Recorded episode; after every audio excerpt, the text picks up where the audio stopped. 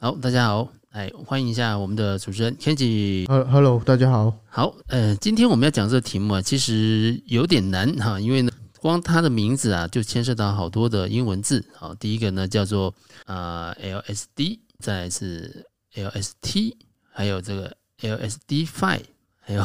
LRT 啊，所以呢，诶，这个 有很多英文。你看，在币圈里面，永远呢，呃，就是你有很多英文字字母要学哈。好，我先说一下哈，从这个 POS 开始啊，大家知道，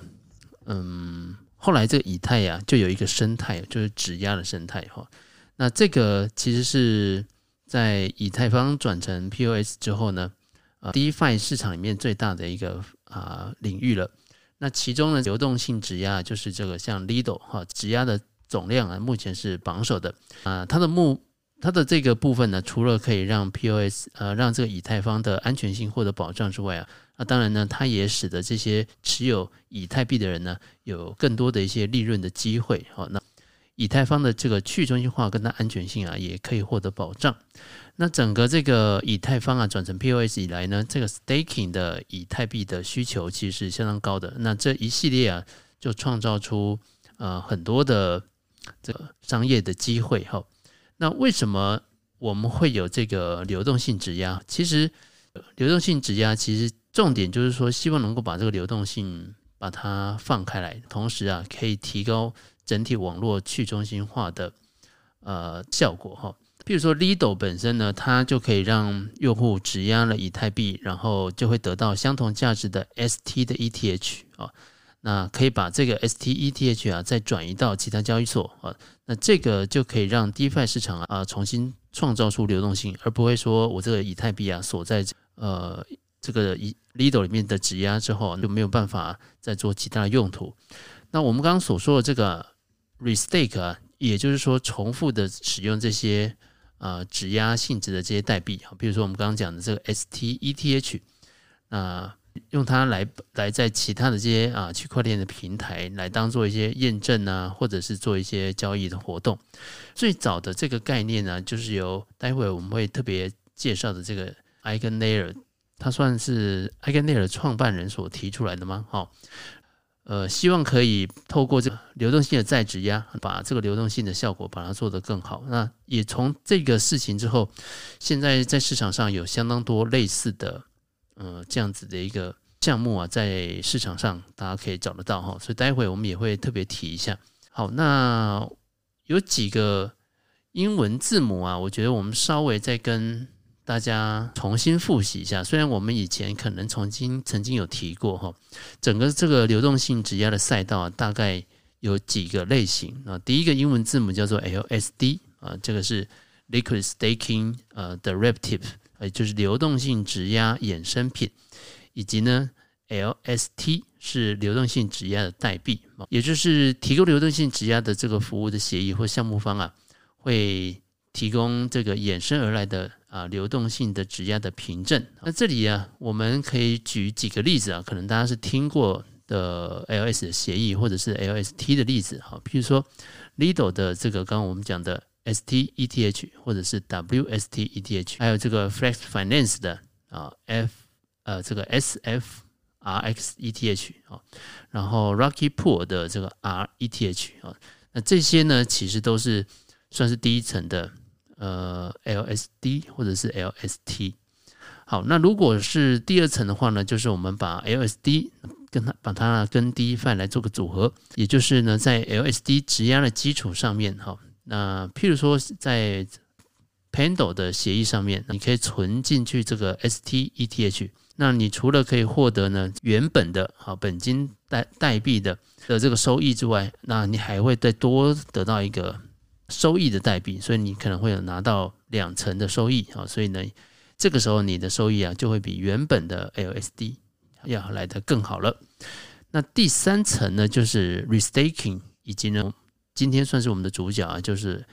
LRT 啊，也就是说呢，这个因为 Lido 啊，它现在是整个流动性质押的协议的一个最大的龙头哈，但是它的部位其实真的相当大，应该现在现在将近四成。那他就让大家担心说，哎，这个 Lido 会不会变成以太坊的已经太中心化了哈，那接下来是不是有可能会出现一些啊风险？所以市场上呢的解决方案有两种啊，用来确保说整个这个以太坊的安全性跟它的去中心化。那第一种方式呢，就是叫做分布式的验证器啊，这个是 DBT。那另外一种方案就是我们今天主讲，就是 Restaking 再质押。那刚刚我们提到啊，这个 Restaking 的概念呢，就是由 Eigenlayer 这所提的创办人所提出的，他所提出来这个 LRT 啊，就是 Liquid Restake Token 啊，就是透过释放流动性，然后同时再添加一些额外的杠杆，来提高收益率的一个解决方案。这个 Liquid Staking 啊，就流动性质押的这个啊 TVL 啊，目前已经超过三十亿了啊，所以确实看起来它的。呃，规模是相当大的。那以以太币为例呢，其中有百分之二十四啊是透过智能合约直直接来进行质押的，这个数字啊看起来还在持续的在往上走。好，所以刚刚我们讲的，就先让大家初步有一点点基本概念哈。一开始啊，你把以太币拿去做像 Lido 啊这样子的这个协议做质押，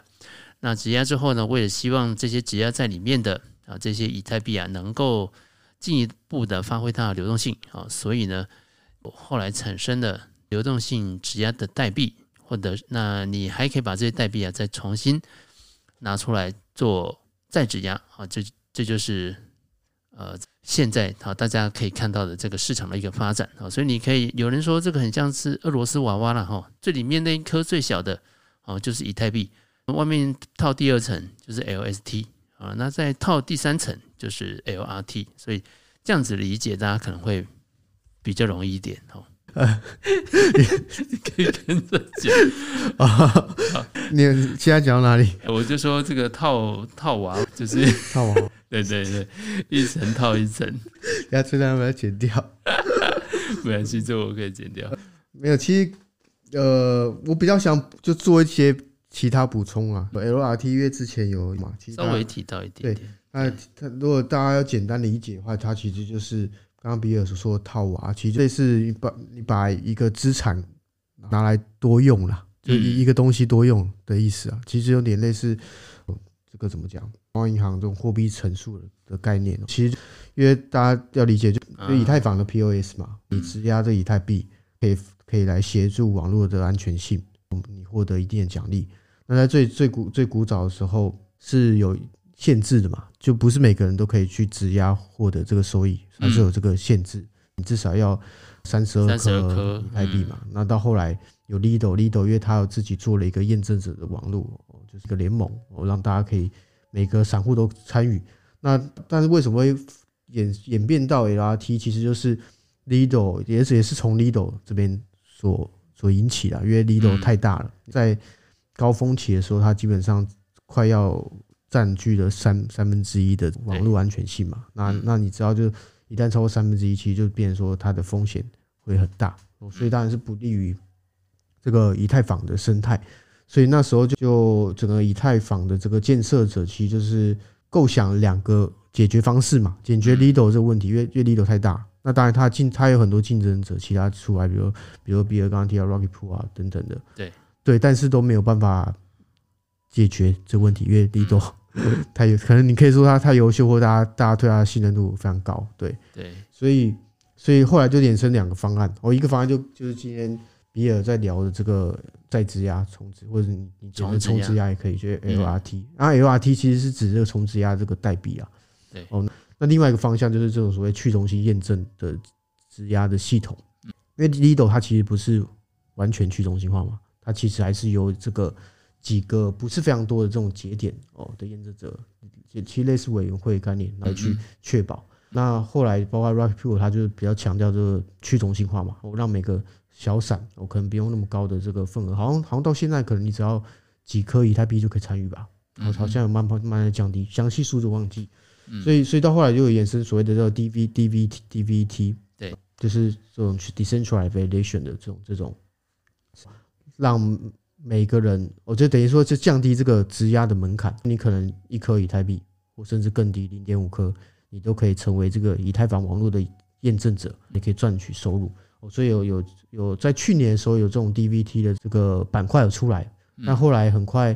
就又没有太多声音了，我因为从质押 就冲出来，从质押冲出来，就这这两个都是两个方案能解决以太坊安全性的问题，所以两个都是可行的，目前看起来都是可行。那这两个我都有参与啊，一个是我参与一个 D DeFi DeFi，他就是做 DVT 的，对，然后因为那个时候 EigenLayer 还没准备好，所以。所以我先参加 DeFi，那后来 EigenLayer 从质押开始在打的时候，然后就最近嘛，今今年开始比较火热，就跑出很多从质押赛道的项目。那当然，主要这几个出来项目其实都是以 EigenLayer 为基底。就其实 EigenLayer 就是类似这个怎么讲？呃，如果你要讲的话，我想想怎么怎么比喻也好。呃，其实是这个开山祖师爷，就是我一个 对对，其实就就他就类似于他的最基础门派的开开山始祖了。对，应应该是说，现我我看起来现在比较多的这个协议都还是有依附在 EigenLayer 上面，对对对，在这个 EigenLayer 上面再搭一层，对对对对，所以还还是有用到这个 EigenLayer 的这些技术了。我就就甚至有一些公链，比如 Mentor 啊，他们也是在用。有有有跟 EigenLayer 合作，所以 EigenLayer 等于它是它是一个基基础设施层，但是 EigenLayer 它团队他们自己也有搭产品，我就之前有介绍过这个 EigenDA，就之前有讲过这个数据可用性的东西嘛。那那那跳回来说说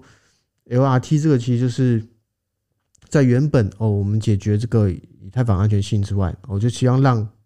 以太币就质押以太币能够分散嘛，哦，所以你可以把你在里头质押，或甚至你没有质押的以太币，你都可以到 EigenLayer 去质押，哦，质押到这个作为重质押的安全性的这个一一员哦，因为重质押它的概念就像比如刚刚说，就等于说我租用安全性，租用你原本去维系，比如说 Lido 啊，或或怎么样的这这这些代币的，把它把 Layer One 的安安全性把它借过来用，那借过来用当然是借去用在其他的服务，哦，因为就像我。之前有姐介绍过，其实为什么要借用安全性？有一些这种呃这种 DApp 啊，就是这些产品或服务，它需要去中心化，或者它需要一定的安全性来去做这验证的事情，哦，所以就可以借用这个 L1 哦，这个这个这个以太坊这个安全性，那当然就会衍生出额外的风险，因为原本呃 L1 就你质押 LST。的风险可能就是，比如说你的质押服务商作弊啊，或者作恶，那你的质押的以太币会被没收嘛？这是以太坊的机制。对，那那你今天你又质押了这个在在 LST 这边，你又把这个质押的 LST 我简简称凭证好这个代币，嗯，你又拿去借给别人，对，比如说借给比尔，让比尔去做一个新的东西啊，那这样就就等于说再添一层额外风险上去。所以只要比尔这边。出出现问题有有什么，或是比尔作弊的作恶等等，对，那我的这个 LST 就你的以太币一样会被没收，所以它等于说它是就想象它是类似就汉堡吧，一层一层这样叠上去，那当然叠上去风险跟收益都会随之增加，这样，所以 LRT 的呃比较要注意的就是你质押的这个这个人对象，对，它可不可靠，安不安全，它是做什么样的服务的，我这个可能事前在参与时候。要了解清楚的。这里啊，我们再跟大家重新整理一下，就特别有谈到风险的地方啊。这个从质押你可能的风险包含说，呃，资产有可能会损失啊，因为节点像刚刚提到，有如果有一些不当行为的话，我们的资产可能会有被没收啊，或者是罚款的风险哈。那再就是智能合约的风险呢，就是一样啊，这网络上还是有可能会有新的这个骇客攻击，所以如果这个事情发生的话，那我们的资产同样是会有风险。当然，当然理论上讲了哈，就我们已经去借用了这个 L one，尤其是以太坊的这个安全性啊，理论上流动性质押的项目是不太容易受到攻击的。但就这个这个部分，嗯，可能也还需要时间的验证了。那再来就是说，你看我们的这个呃这些代币啊，经过一层一层的包装啊，其实整个市市场的。这些 token 的市场价值可能是膨胀了好好几倍哦，那所以，呃，到底一颗以太到底它能够算几次啊？它的市市值能够算几次？其实是可能会，呃，资产不断膨胀的情况下，可能会让整体的流动性变得更加的脆弱哈。当然，它的好处我们刚刚已经有特别提到了哈，就是说，第一个，我把以前锁锁着的这个 L 啊 LSD 跟 LP 的代币流动性都可以把它释放出来，收益呢也强化了哈，因为你在有有不同的两个项目、两个网络上面可以使用，那你等于至少得到两倍以上的这些资产的一个收益。那投资人除了质押拿到一部分的资金，还可以再继续获得啊其他的再质押，再继继续获得啊他的其他的这个收益，甚至可以把它带到 DeFi 的市场啊来创造第三层收益。所以这个是呃我们可以发现说，这个从质押在今年二零二四年特别让大家觉得兴奋的原因，因为 DeFi 的市场在经过二零二二年的泡沫之后，现在整个 DeFi 其实它的 TBL 是掉的非常非常多哈。那现在突然就从啊从质押的市场里面呢，哎，发现有些机会。所以刚刚我们有特别提到，有好几个啊 LS 的协议，它的 TBL 其实是持续在往上窜升的。好，那第一个就是刚刚最后 Kenji 提到这个 EigenLayer 哈，它目前是没有发币的哈，所以。如果你有兴趣呢，是不是它有可能发币会做空头？那这里这一段要特别仔细听一下。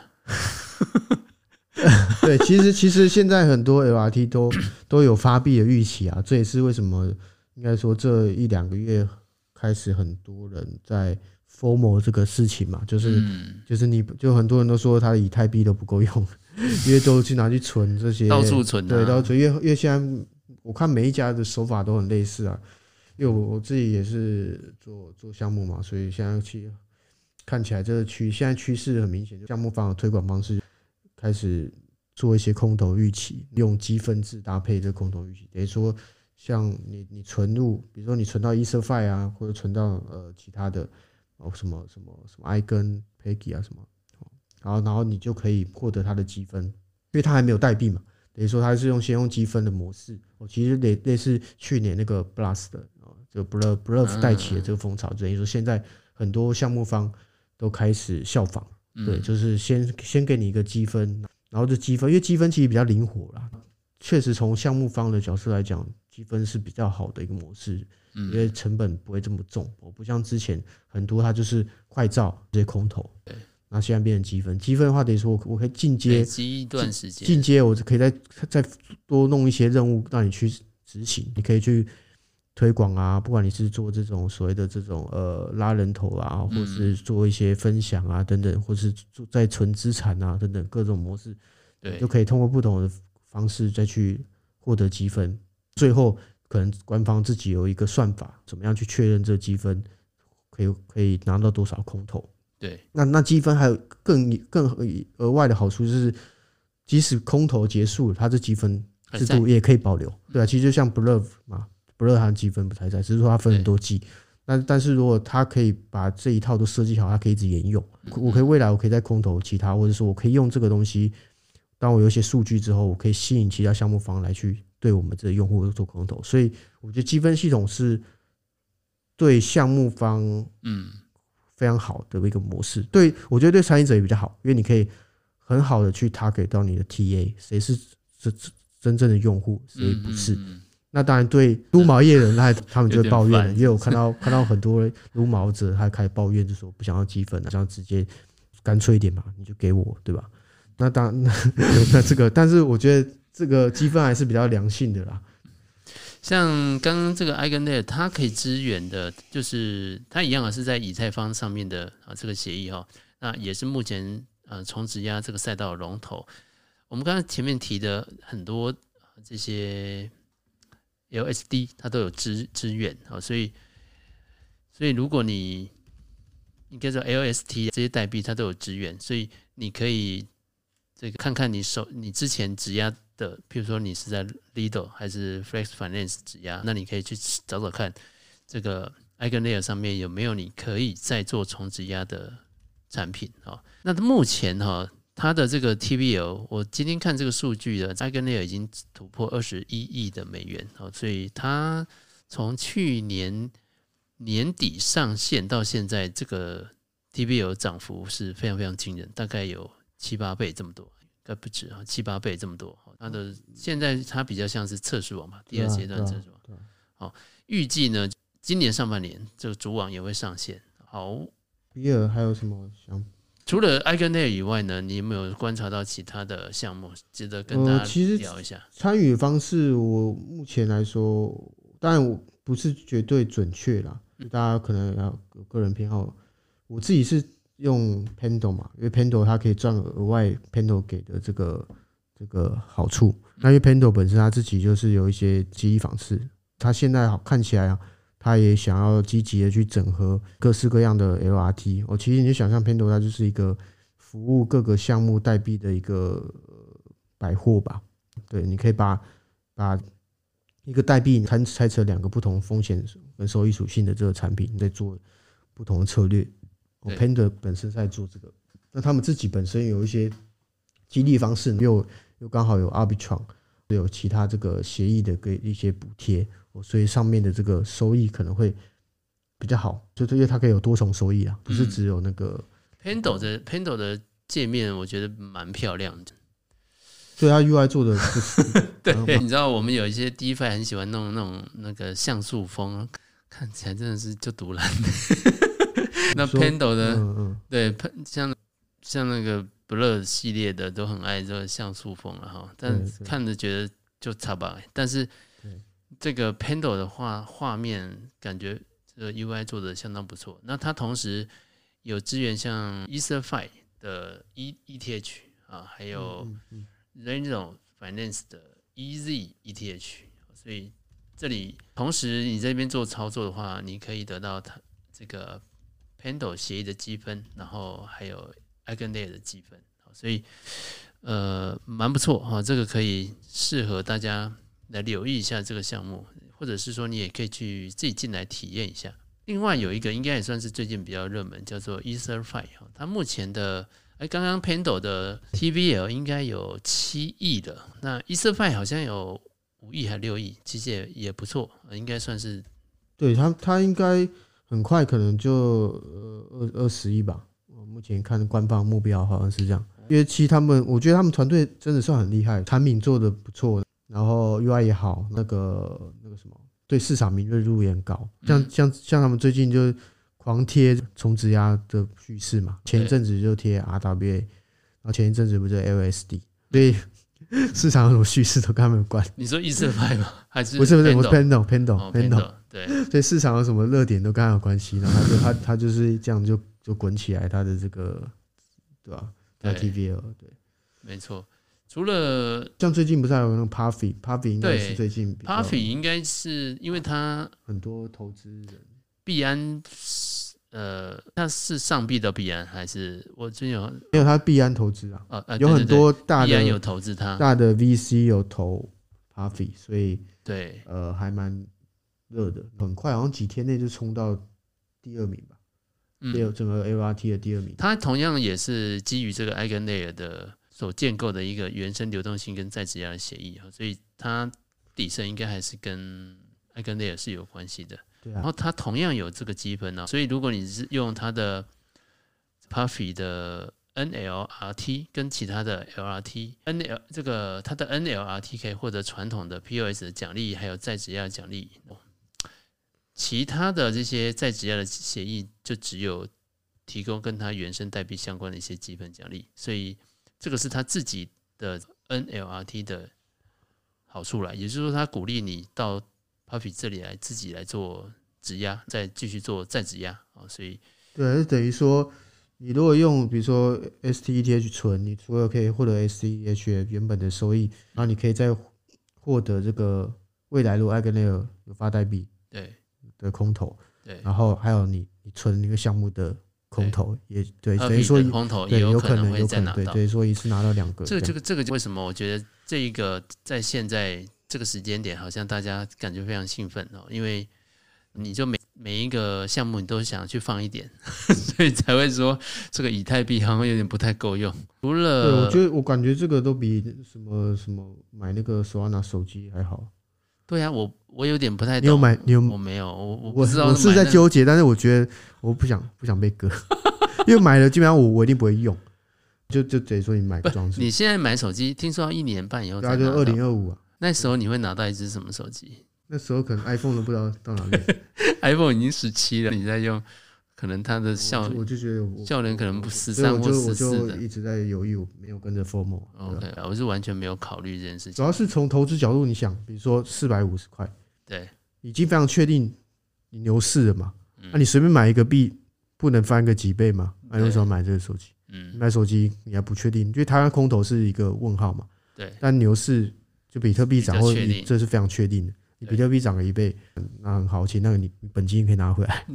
那你手机本金拿不回来，没办法卖。对啊，所以我我就我主要最后这个我我觉得确实，呃，如果拿手机跟当然，Solana 有他现在待会有一些新的策略在走了啊，但是如果你说以太的话，我觉得以太的从质押的赛道或者是一些。一连串从这家赛道某某种程度打到当时刚刚一开始前面所讲的这，除了前面那几个大的，他们继续可以活着，因为后大家会拿他们的项目再再质押嘛。但其他的，大家就应该会挂了，或者是大家他的 TVL 应该是被吸干了，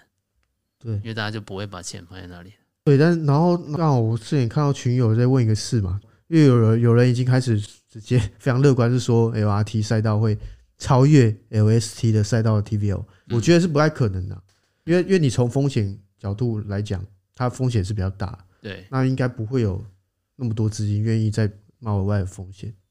有些传统的人或者他比较更保更保守的人，他就 LST 已经很稳嘛，至少没出什么事，对吧？对，那